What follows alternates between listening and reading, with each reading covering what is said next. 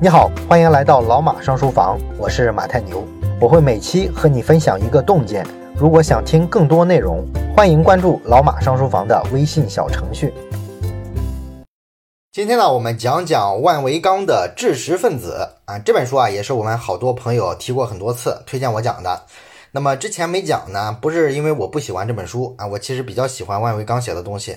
但是这本书的问题是，它整本书啊，不是在论证某一个理论。它呢，实际上是一本文集啊，里边呢收录的是作者平时在媒体上发表的一些观点性的文章，或者是一些读书笔记。那么这样的话，这个书啊，主题就非常的松散啊。另外一个来说呢，作者在这本书里的主要篇幅都是写读书笔记的，而咱们这个节目呢，就是一个读书节目啊。我们就是找到一些不错的书，然后啊，给你讲讲这本书在说什么。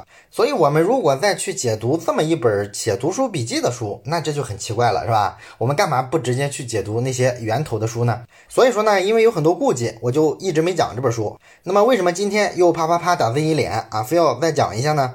这是因为呢，我最近啊又重新翻了一下这本书啊，我觉得其实有些地方还是挺有意思的，尤其是啊它里边有一部分讲到的书，其实我看了一下，不大适合咱们节目讲，可能咱们啊永远都不会去讲。那像这种书呢，我想把它有意思的部分介绍给你。哎，如果你觉得这个书有意思呢，那就自己去看。如果这么去用这本书的话，那么我觉得呢，这本书就值得我们讲一下了。当然了，更重要的还是用户诉求嘛，啊，毕竟推荐的用户多了，我老觉得呢，得给你们一个交代，一个反馈。所以，我们这本书啊，拿出几期的时间来稍微一过。那么这本书啊提到的有些书，我们都已经详细讲过了啊。你像什么理性选民的神话呀，什么引爆点啊，什么正义之心啊，都讲过了。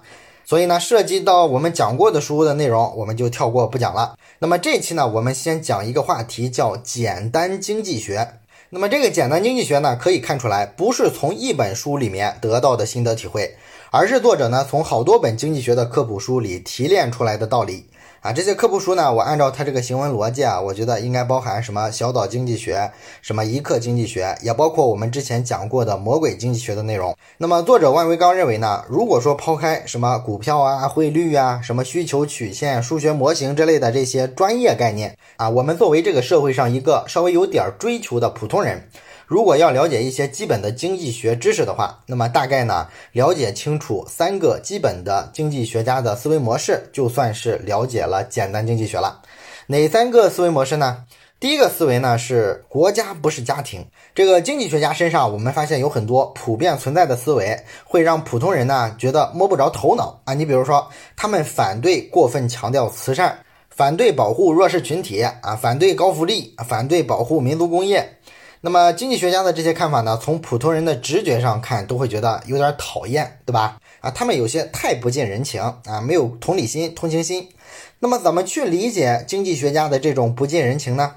这个呢，其实是经济学家的核心思维方式之一。经济学呢，它是一门近现代才兴起的学科。你想过是为什么吗？因为啊，它是近现代国家兴起之后才有的产物。在此之前的社会，这个人口流动啊，社会协作啊，其实是非常弱的。那么所有人呢，就处于一个熟人社会之中。那么熟人社会的生存法则就是找关系啊，因为你总能攀到亲戚，攀到熟人嘛。但是近现代国家兴起之后啊，尤其是工业革命啊，它让农民离开了土地，进了城，成了廉价的工人。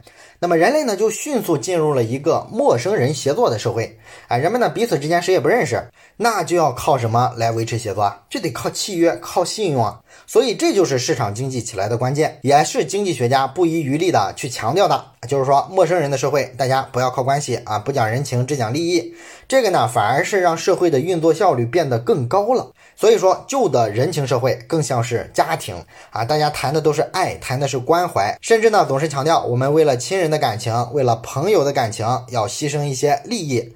可是，在新的利益社会里，市场社会里啊，它就更像一个国家了。国家是由很多个陌生人组成的集体，陌生人与陌生人的关系呢，其实更偏向于公共关系。而不是私密的家庭关系，所以呢，每一次跟陌生人打交道，我们呢其实都可能是在参与公共事务。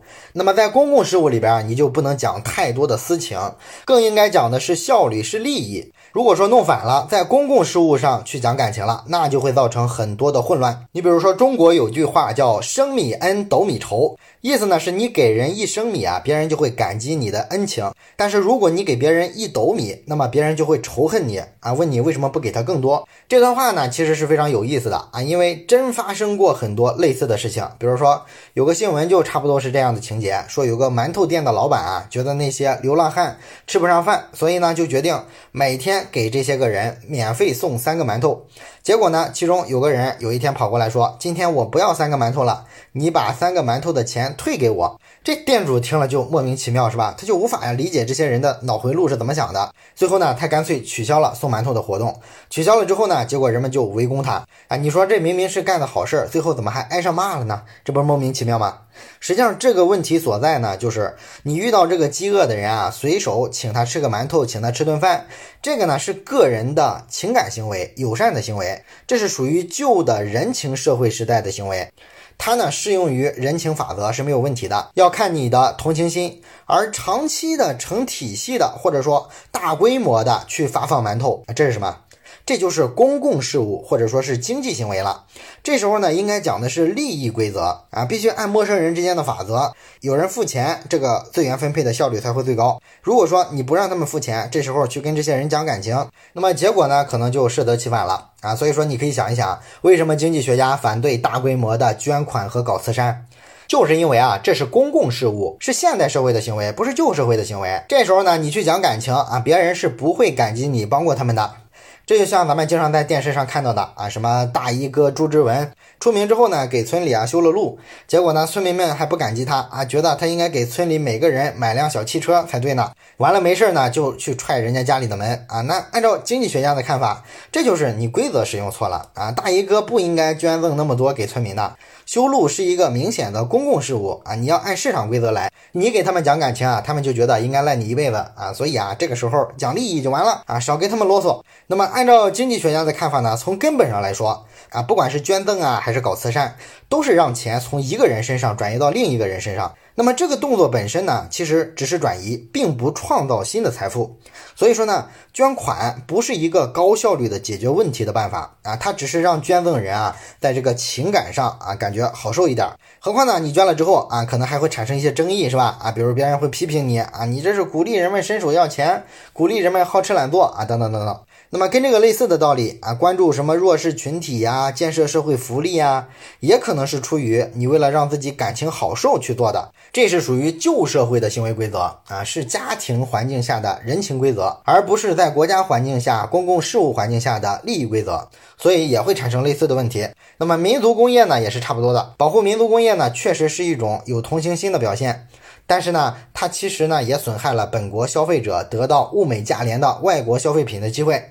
哎，你对民族企业家讲感情，那谁对消费者被牺牲的利益讲感情呢？对吧？所以说呢，经济学家也不同意保护民族工业。那总的来说呢，经济学家思维的这个出发点就是，这是国家，是一个陌生人组成的现代社会啊，不是讲感情的旧家庭。这是我们说的简单经济学的第一个思维。第二个思维呢，是市场是一种激励信号的传递方式。那么我们都知道啊，稀缺的问题啊，你靠市场去解决，效率是非常高的。比如说智能手机啊，刚出来的时候啊，是非常贵的，非常的稀缺。于是呢，就有很多的私营企业愿意花大价钱去研发生产智能手机。最后呢，我们这个手机的产量啊就上来了。那么同样配置的手机就越来越便宜，质量越来越好。这个呢就是市场的作用。那么这让迷恋市场的经济学家认为呢，市场其实是无所不能的。但是我们看呢，生活中这个市场化的例子，有的确实不大成功啊。你像这个教育跟医疗这两个领域啊，市场化就不大成功。哎，这又是为什么呢？这个呢，可能是因为啊，我们并没有充分的理解市场是什么。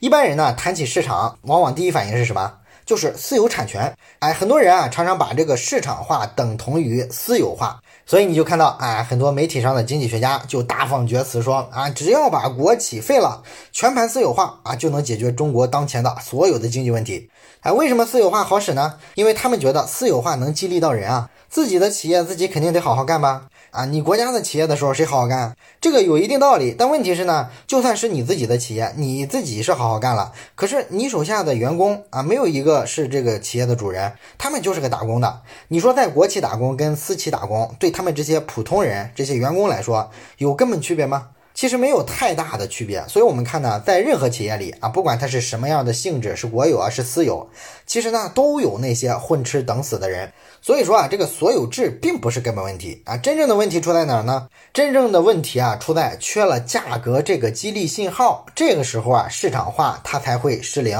价格信号是市场发挥作用的更关键的要素啊！你就像咱们上面讲的造手机的例子，早期的智能手机那么贵，那么这个价格信号就让好多企业家跃跃欲试啊，都想去挣这份钱。他们呢可不是为了什么填补国家技术空白啊，什么为人民服务啊，不是为这些目的去搞手机生产的。促进他们去生产的，就是他们看到这个智能手机价格很高啊，利润空间非常大，是价格信号的调节作用啊。所以如果说啊，你这个产权私有化改革到位了，但是呢，这个价格信号并不畅通，你的市场化还是会失败，还是会失灵。这个最悲催的例子啊，其实就是被咱们国人啊唾骂了好几十年的中国足球。国足啊，其实二十多年前就进行了市场化的改革，可以说呢是现代中国市场化最全面的体育运动啊，没有之一。但是为什么市场化这么多年啊，成绩这么差呢？其实呢，老球迷都知道啊，中国球迷非常多，愿意呢掏钱去买球票的人也非常多。然后中超联赛呢，其实竞争也挺激烈的啊，俱乐部之间的比赛还是比较精彩的。另外呢，优秀的球员现在的身价都非常的高。那么到这一步为止，整个市场化的运作其实都是不错的。但是国足不出成绩，问题呢，咱们都知道出在青训上啊，咱们后继无人。中国呢没有足够多的足球人口啊，没有几个小孩儿愿意踢足球。这事儿呢造成了很多尴尬。比如说二零一三年的时候。当时 U 十七的国家队居然只能从全国的五十一个小球员里边去选人，选择的范围就是这么窄。那么很多人呢说这就是应试教育害的啊，家长逼着孩子上补习班，不让他们练球。也有人说呢，就是踢球的成功率太低了，花钱又太多了，这个阻碍了很多有梦想的孩子。还有人说呢，是因为太容易受伤了啊，家长不舍得啊，等等等等。其实呢，这些都解释不了为什么这个青训做的这么差。更根本的原因呢，其实是市场的价格信号在足球领域啊很难传递出来。我们知道啊，足球的这个门槛啊其实是非常高的，可能一个小球员呢训练了好多年都是光往里交钱不往回拿钱的。所以说呢，对小球员以及小球员的家长来说，激励他们持续投入下去的动力是什么？其实应该是他们能看到赚大钱的希望和前景。那么，在一个最合理化的市场里啊，应该是这样的：就是一个成年的球员，他的天价的身价就是一个价格信号。那么这个信号呢，应该能传递到青训上面去。也就是说呢，成年球员转会费非常高，那么这个球星曾经所在的青年队应该是能获得一些收益的。你比如说，当年培训出这个球星的青训队的教练，这个时候啊，应该因为这个球星身价上涨，教练的身价也应该上涨，或者说至少给他涨工资。然后这个球星所在的青训队的小队员们也应该身价变得值钱，因为他们这些人是这个成名的球星的小师弟嘛。哎，等等等等，这叫价格信号能经过一系列的传导发生一些作用。可是我们知道，现实中并不是这样的啊！青训就是青训啊，职业联赛就是职业联赛。职业联赛里边这个球员再大牌，身价再高，跟这个青训的小球员都没有关系。所以家长包括小球员，就这么多年一直投入，看不到回报，也看不到希望，更感受不到价格信号传导过来啊，他就很容易放弃，就坚持不下去了嘛。那么相比之下呢，十多年前曾经有一阵啊，靠业余体校就培养出了挺多足球运动员。甚至像这个中国足球的元老级人物徐根宝，他就曾经说过，他说当年这个体校对球员个人技术的雕琢，其实呢抠的比现在的俱乐部还要细。啊，那你说为什么当年业余的体校居然会比青训更强呢？是因为体校是私有化吗？其实不是，当年的体校都是公立学校。但是吧，这个体校啊，他为了四年一度的全运会，就非常乐意去搞青训了。因为全运会上如果成绩不错的话，那么他会有很多的经费，会有很多的奖金。所以呢，全运会成绩这件事背后，其实价格信号就刺激了他们，他们呢就会认真的去搞青训。哎，这就是市场化起作用了。它其实不取决于啊，你是私立学校还是公立学校。而我们今天的青训基地呢，刚才我们讲了啊，球员身价上涨，这个价格信号啊没有传过来，所以说呢就导致市场化失败了。青训这个事儿呢，就不管怎么强调怎么抓都没用啊，抓不起来。那么这也告诉我们，市场化不仅仅是做产权改革这么简单的事儿，你还必须确保价格信号要有效的传递，这才是真正的市场经济啊！这是我们说的第二种思维。那么简单经济学的第三种思维叫做结果可能出乎意料。哎，这一点呢说的其实就是蝴蝶效应。经济啊，咱们知道是一个复杂系统，是一个混沌系统，每个政策可能带来什么样的结果啊？其实没人敢说自己能绝对猜得到。有时候啊，有些结果甚至是完全的出乎意料的。那么经济学家呢，曾经也很想知道，如果说政府给低收入的人群直接发钱，到底会不会真的让穷人丧失找工作的积极性呢？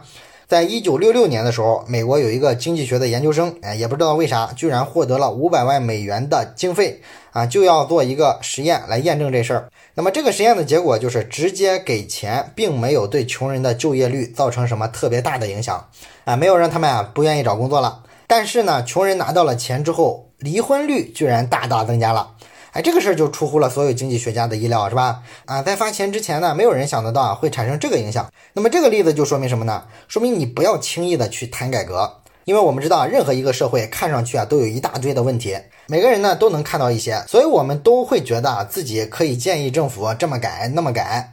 但是呢，你并不知道你的这个改革会造成什么你想不到的结果。何况来说呢，也许你认为的这个所谓的好改革，其实呢，并不会起到什么作用呢。啊，有一个社会学家叫皮特罗素，曾经考察了二十世纪六十年代到二十世纪八十年代期间众多的社会项目的改革效果。考察完了之后呢，他发表了一篇啊无比经典的论文啊。他这个论文的结论是什么呢？就是绝大部分时候啊啊，你这个政府啊搞半天改革，搞了特别大的动静，最后呢其实没什么卵用，甚至呢不改革的时候啊，其实反而还更好。所以说啊。除了那些公共知识分子之外啊，所谓的公知嘛，严肃的学者对主动的社会改革的效果其实是相当悲观的。他们不太敢提出什么剧烈的改革措施。真正厉害的经济学家大多是保守主义者，他们希望维持现状的相对来说比较多。至于那些口口声声以市场化的名义谈啊，政府要如何如何推动改革的。其实呢，大都是媒体经济学家或者是经济学爱好者。好了，这就是我们这一期关于简单经济学讲的三个基本的思维。那么，关于经济学是一个混沌系统的这个研究，实际上我们在之前一周讲这个付费书逃不开的经济周期里边啊，详细的讲过经济学历史上啊对于这个问题是如何的研究，中间经历了哪些争论啊，最后现代的经济学家是如何看待经济系统的，我们都有详细的说明。如果你对这个问题想更深，入的去了解，那么也可以去老马上书房的微信小程序里边搜索“逃不开的经济周期”啊，收听那本付费书。好的，本本期的内容就到这里，感谢你的收听，咱们下期再见。最后说一件事儿，咱们节目啊最近拉了一个微信群，如果你有什么话题想直接跟我或者是跟其他的听友朋友啊交流讨论的话，可以加一下这个群。加群的方法呢，就是先找到老马上书房的微信公众号，然后在底部菜单栏上有加群两个字，点击之后啊，就会弹出二维码，扫码就可以进群了。